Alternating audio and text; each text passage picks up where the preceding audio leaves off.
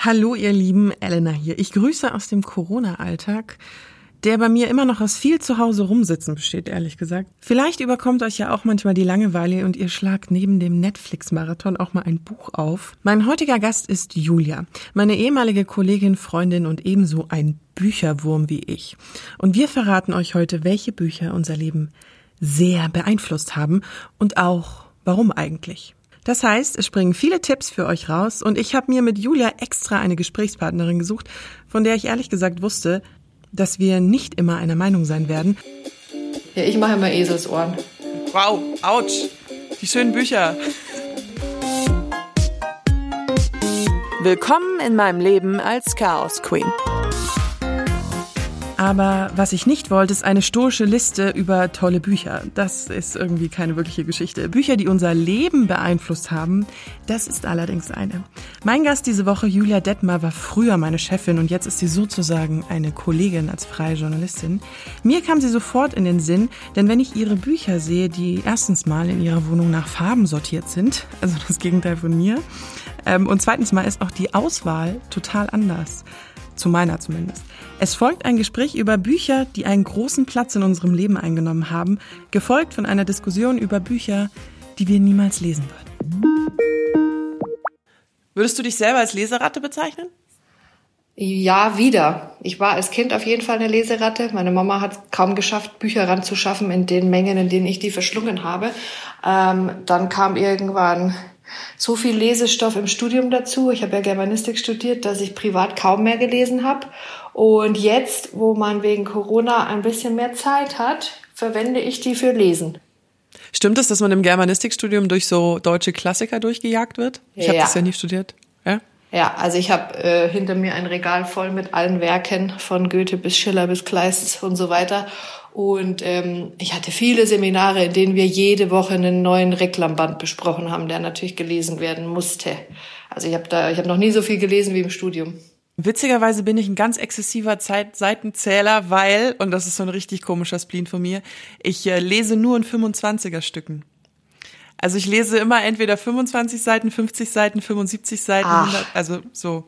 Und deswegen benutze ich auch keine Lesezeichen, weil ich mir dann sehr gut die Seitenzahlen merken Ach, kann. das ist ja witzig, okay. Und nimmst du das dann auch so, ähm, um Zeit zu messen? Also wenn du sagst, du hast jetzt, keine ja. Ahnung, eine Viertelstunde, okay, dann sind 25 Seiten jetzt dran. Weil du weißt wahrscheinlich ungefähr, wie lange du pro Seite brauchst. Ja, also ich bin so genau die, das, was du gerade gesagt hast. Ich brauche für 25 Seiten eine Viertelstunde und dementsprechend für 100 Seiten eine Stunde. Okay, das ist ja witzig. Ja. Ja, ich mache immer Eselsohren. Okay. Wow, ouch. Die schönen Bücher. Ja, bist du da so streng? ja. Da sind ja voll viele voll streng. Wenn man sich ein Buch leiht oder so, dann soll das möglichst neu zurückkommen. Und ich bin so, ach egal, solange jede Seite noch drin ist, ist mir egal, wie es aussieht.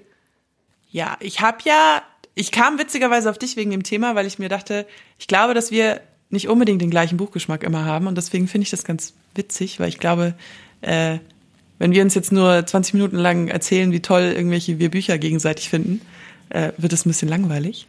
Ähm, und das Thema soll ja sein, Bücher, die dein Leben verändert haben.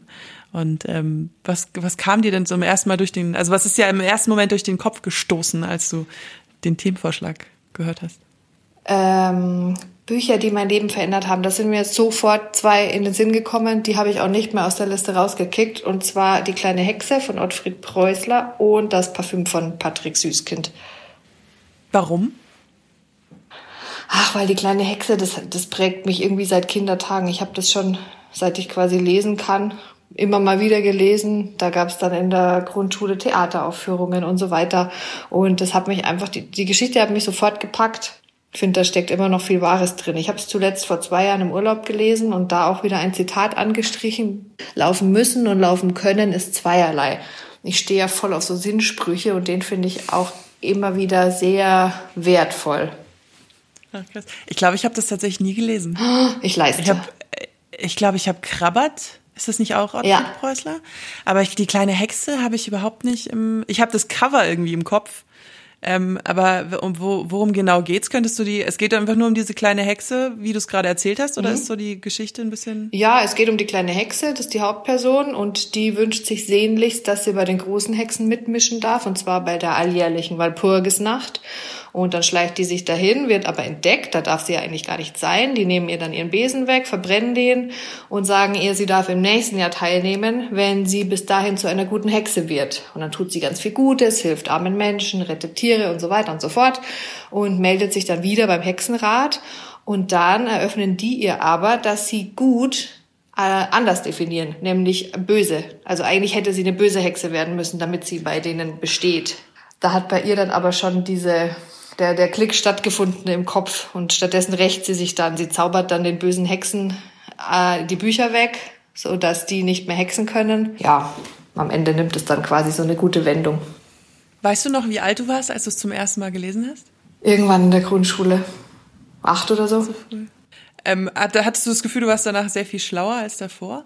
Also hast du schon auch mit acht Jahren diese Geschichte gecheckt? Ja, Oder klar. es kam dir das erst so in, in, den Jahren danach, wie, wie, wie sehr das eigentlich äh, dein Leben beeinflusst sozusagen? Nee, das habe ich gleich als Kind gecheckt. Ist ja auch äh, ziemlich einfach, eine ziemlich einfache Story. Ja, mein ähm, ein Buch, was mein Leben sehr, sehr beeinflusst hat, ich habe diese drei Bücher sind alle ähm, habe ich relativ nah aneinander gelesen, weil ich war ein bisschen ein seltsamer Teenager, kann man mal sagen. Und ein Buch, was ich damals in der Bücherei gelesen habe oder gefunden habe, war von Walter Möers, Die Stadt der träumenden ah, Bücher. Ah, ja, ja, Klassiker. Mhm. Kennst du, ne? Ja.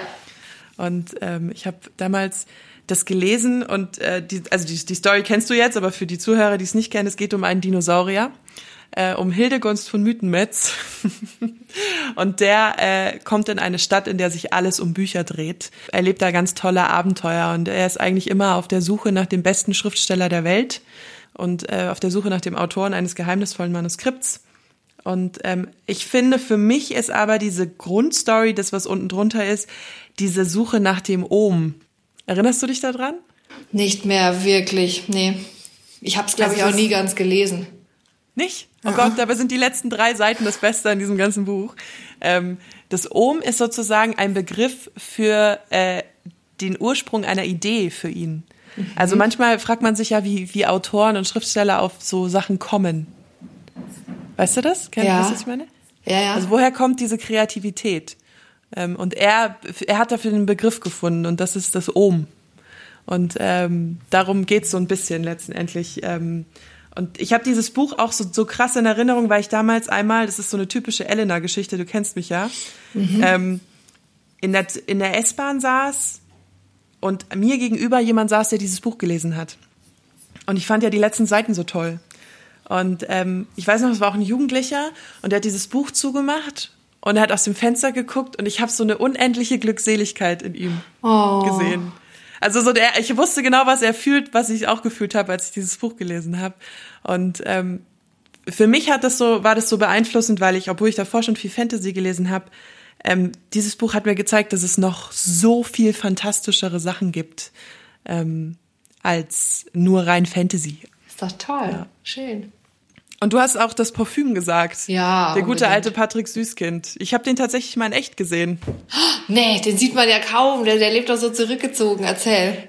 Ja, aber es gibt, ich komme ja aus Wolfratshausen gebürtig und da gibt es eine Bar, so eine Dorfkneipe und äh, da war der manchmal früher an der Bar gesessen. Krass, und wie sieht er aus? Oder woher wusstest du überhaupt, wie der aussieht? Ich kann mich dann nur so dran erinnern, dass das irgendwer zu mir gesagt hat, so guck mal, äh, der sitzt da. Ähm, es war halt so ein, so, so, ja, so sah aus wie so ein, also es ist ein bisschen fieser, wie so ein Säufer halt, so, so ein, so ein Typ, der halt ganz ewig in der Bar rumhängt. Also so, ja, und, äh, Oh, so, beneidenswert. Aber du bist nicht hingegangen, oder? Nein, ich war ganz jung. Ich wusste, ich okay. hatte damals auch noch keine Ahnung, was das Parfüm ist und so. Ah, ähm, okay. Weil mir wurde das nur so gesagt und im Nachhinein nicht mehr so, ach krass. Ja. Aber ähm, wieso hat dich das so beeinflusst? Erstmal war es auch ein Kampf, weil es eine Schullektüre war und da war ich immer eher so ein bisschen abgeneigt bis störrisch. Aber dann war es die beste Lektüre, die ich in diesen 13 Jahren Schule lesen musste, beziehungsweise in dem Fall durfte. Es hat mich sofort gefesselt. Ich finde die Geschichte mega, wie man sich sowas überhaupt ausdenken kann. Sollen wir die kurz erzählen oder glaubst du, jeder kennt sie? Ach, du kannst, ich glaube, eine kurze Zusammenfassung. Okay, ganz kurze Zusammenfassung. Es geht um die Hauptfigur Jean-Baptiste Grenouille. Der ist, äh, der lebt in Paris und der bringt nach und nach ganz viele junge Frauen um, weil er der größte Parfümeur aller Zeiten werden möchte. Und dazu fehlt ihm aber noch der menschliche Eigengeruch. Und dann bringt er die um und das, im Film zum Beispiel wird es auch äh, irgendwie ästhetisch, aber irgendwie auch ekelhaft dargestellt und balsamiert die ein und trägt dann dieses Fett wieder ab, um eben diese Duftsubstanzen da zu absorbieren und dann zu, ja, zu destillieren. Und er hat eben eine überragende Fähigkeit, irgendwie Gerüche zu erfassen und zu analysieren und äh, macht die dann zu Duftkompositionen. Und am Ende schafft er es dann auch, diesen Duft, den er unbedingt herstellen will, herzustellen. Und das Ende verrate ich jetzt nicht. Ich wollte gerade sagen, jetzt sind wir schon fast am Schluss, genau. okay. Aber hatte ich dann die, weil du auch, und das ist auch das, was mir ja immer so geht, ähm, ich bin ja auch fasziniert von der Idee immer. Also ja ähm, wenn ein Autor eine krasse Idee hat, bin ich immer so, wow. Ja, total. Also diese Idee ist nie wieder da gewesen in so einer, ja, wie soll ich das beschreiben? Ich finde die total ausgereift. Eigentlich eine sehr schlichte Idee, aber so ausgereift und Süßkind ist ja so ein Meister der Präzision, finde ich, wenn der, wenn der was beschreibt. Der, der braucht keine super komplizierten Sätze oder Fremdwörter, sondern mit finde ich, stilistisch einfacher Mitteln kann er Bilder erschaffen und, und Welten.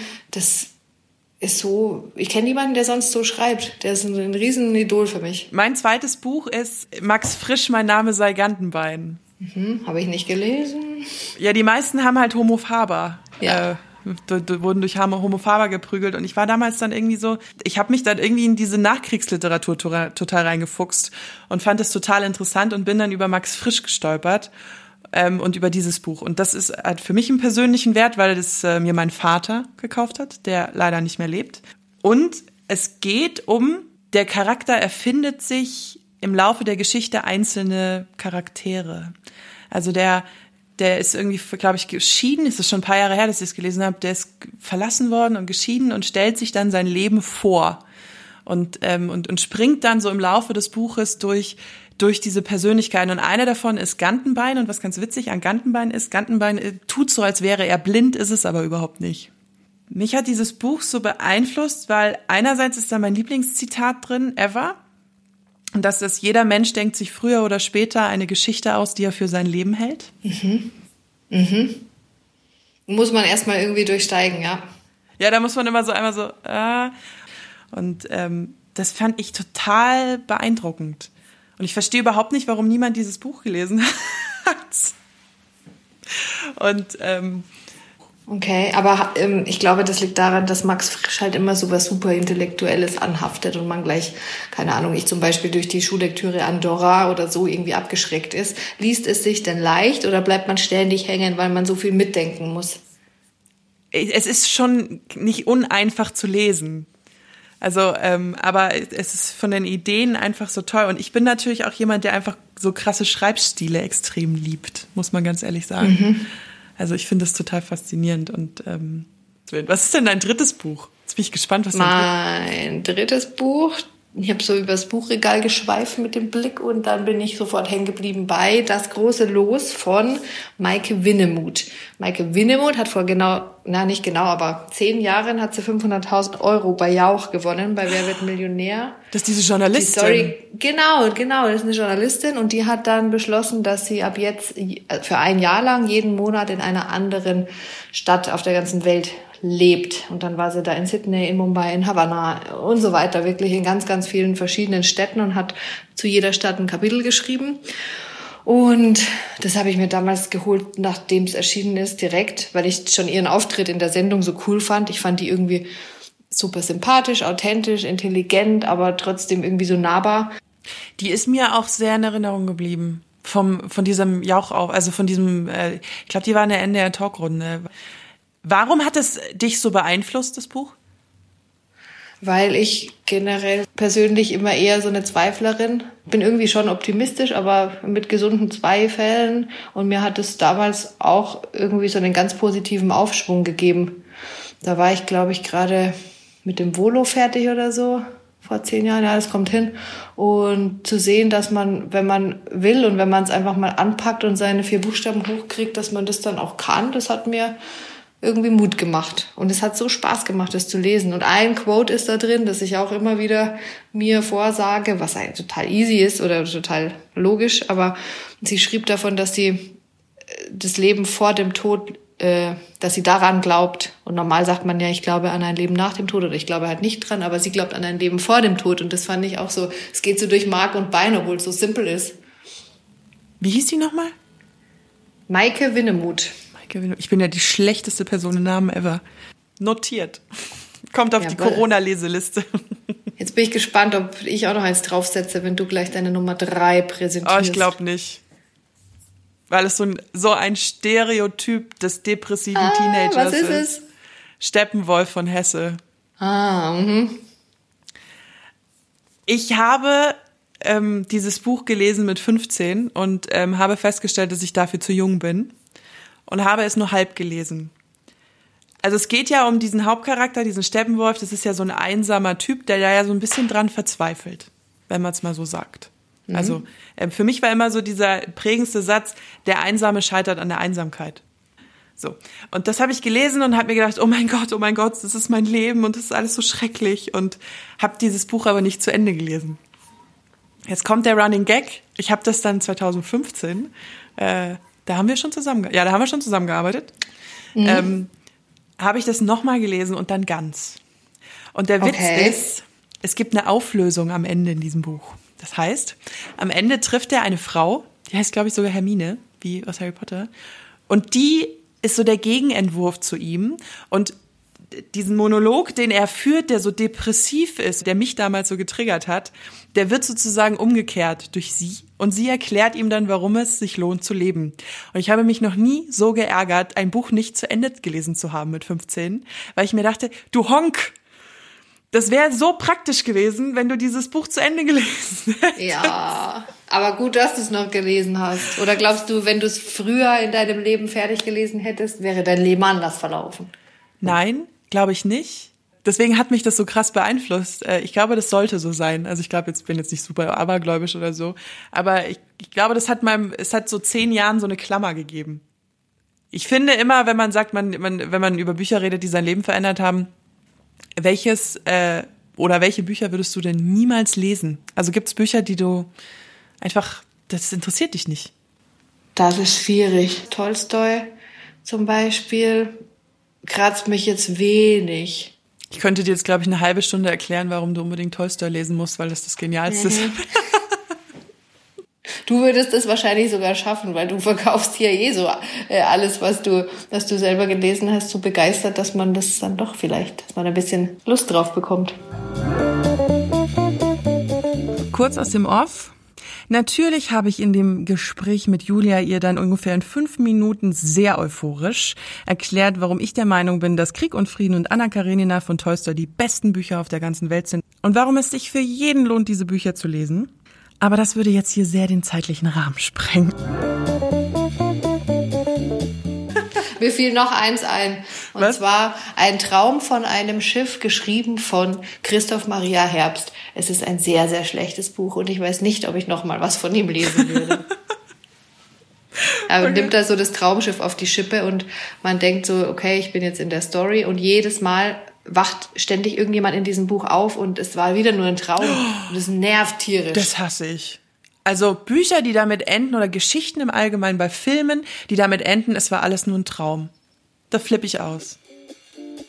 An dieser Stelle muss ich kurz einwerfen, das Buch, was ich letzte Woche gelesen habe, also während dieser Aufnahme mit Julia, endete übrigens damit, dass alles nur eine Traumsequenz war. Ich war so richtig schön angepisst auf meinem Balkon gesessen und wusste irgendwie nicht, ob ich lachen oder weinen soll, weil, ah, das macht mich wahnsinnig. Und jetzt zurück wieder zur Diskussion über Bücher, die wir nie lesen würden. Nee, ich würde tatsächlich keine Krimis lesen. Sowas wie Fitzek. Okay, dann können wir uns jetzt miteinander anlegen. Ich verstehe ich. nicht, warum man sich in jeden Tag am Samstagabend um Tatort oder was auch immer Sonntag, warum man sich immer gegenseitig umbringen muss. Verstehe ich nicht. Und Mhm. Und warum das Menschen so fasziniert, ne? Ja. Ja, also Fitzek, muss ich sagen, ist mit stellenweise auch zu platt, aber ich habe so zwei, drei gelesen. Mache ich gerne, wenn ich irgendwo hinfliege, weil die Zeit schnell verfliegt und man wirklich die, die Seiten nur so durchhastet. Ähm, ist aber nicht mein Lieblingsthriller oder Krimi-Autor, sondern Simon Beckett. Also Chemie des Todes kann ich dir wirklich sehr empfehlen. Oh, das habe ich gelesen. Und, ja, wie fandst du das? Ähm, das ist wahrscheinlich einer der fünf äh, Krim, äh, Krimis, die ich in den letzten Jahren gelesen habe. Oder das ist ewig her, als das rauskam. Das ich damals meiner ja. Mutter geschenkt. Und das fand ich schon ähm, interessant, weil das halt auch diesen Ekelfaktor hatte. Äh, ja. Das fing ja, äh, lass mich jetzt erinnern, das fing doch an mit diesen ganzen Krebs, also mit diesem ganzen Madenzeug, die auf der Leiche rumkrabbeln. Genau. Noch irgend so ein Ding, was auch damit anfing, dass irgendwer einen Nagel in den Kopf gehämmert bekommt oder irgendwie sowas. Hm. Also, und, und, und dann diese Kapitel des Mörders waren dann aber so geschrieben, als würdest du das machen. Also das weiß ich noch, es war dann so, du hämmerst ah. ihm jetzt einen 30 Zentimeter langen Nagel ins Hirn. Und ich dachte mir nur so, das ist ein bisschen übergriffig. hat dich, kannst du dich dran erinnern, wann dich das letzte Mal ein Buch zum Weinen gebracht hat? Nein. Nicht? Nein, nein, nein, nein, kann ich nicht. Noch nicht ich mal bei Harry Potter, eh als Dumbledore gestorben nee. ist? Im Film ja, wenn es dann so visuell wird, aber nur vom Lesen wüsste ich nicht, wann ich da jemals bei einem Buch geweint habe. Ich bin eh nicht so nah am Wasser gebaut. Ach so, nee, doch ich schon. Bei was? Ähm, das heißt ein wenig Leben. Die Autorin kann ich jetzt nicht aussprechen, weil das, äh, das ist, die hat einen asiatischen Namen, der ganz kompliziert ist. Ähm, das ist sehr populär gewesen in den letzten Jahren ähm, und das ist wahnsinnig dick und es geht, also du glaubst, es hat fast 1000 Seiten und du denkst bei Seite 10 Aua und bei Seite 20 denkst du, ach, das ist schon ziemlich hartes Buch und dann denkst du bei Seite 500 Auweia und bei Seite 980 bist du nur noch am heulen, weil das, also ich oh. habe noch nie ein Buch gelesen, was einem so eine Schraube reindrückt. Also wirklich so total, es ist so schlimm. Es ist so schlimm. Aber emotional oder weil man physisch was nachempfindet? Weil emotional. Also ich bin, okay. da geht es auch viel um, um Vergewaltigung und Schicksalsschläge oh. und um Selbstverletzung vor allen Dingen. Also so Ritzen und so. Und, äh, und, und du, du wartest halt die ganze Zeit ähm, in diesem Buch auf, aufs Happy End oder zumindest mal auf irgendwie so ein bisschen was. Und es kommt nicht. Und deswegen okay. werde ich dieses Buch niemandem empfehlen zu lesen, auch wenn es so wahnsinnig gut war. Weil ich finde, das ist einfach da musst du emotional sehr gefestigt sein, um dieses Buch zu vertragen.